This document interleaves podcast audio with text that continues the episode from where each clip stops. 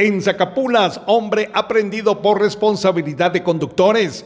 En el lugar denominado Calera del referido municipio, elementos de la PNC detuvieron al señor Miguel Bamac Raimundo, de 47 años de edad, originario y residente en el cantón Bipilá del municipio de Nevac sorprendido bajo efectos de licor cuando conducía el vehículo tipo camión, el cual transportaba material para construcción sin la respectiva licencia de energía y minas.